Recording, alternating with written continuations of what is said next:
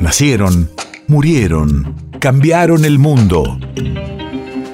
En Nacional Doc, siempre es hoy. Siempre es hoy. 16 de abril, 1879. Hace 143 años, el general Julio Argentino Roca, ministro de Guerra y Marina durante el gobierno de Nicolás Avellaneda, inicia la denominada Expedición al Desierto.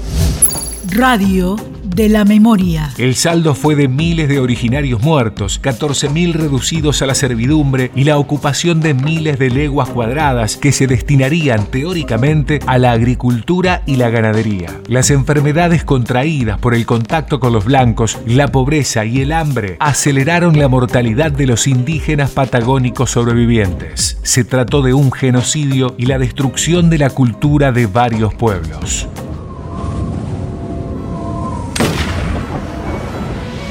Y así fueron algunos de los principales terratenientes y los más ricos quienes se quedaron con las tierras ancestrales de los pobladores originarios. José Martínez de Oz, el primer presidente de la Sociedad Rural Argentina y bisabuelo del ministro de Economía de Videla, obtuvo de esta forma 2.500.000 hectáreas, un territorio más grande que la República del Salvador en la cual viven casi 6 millones de personas.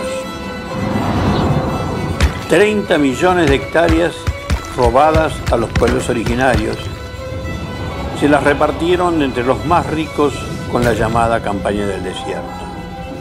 De esta forma surgieron esas grandes estancias que siempre impidieron que el campo fuera de quien lo trabaja en nuestro país. País de efemérides.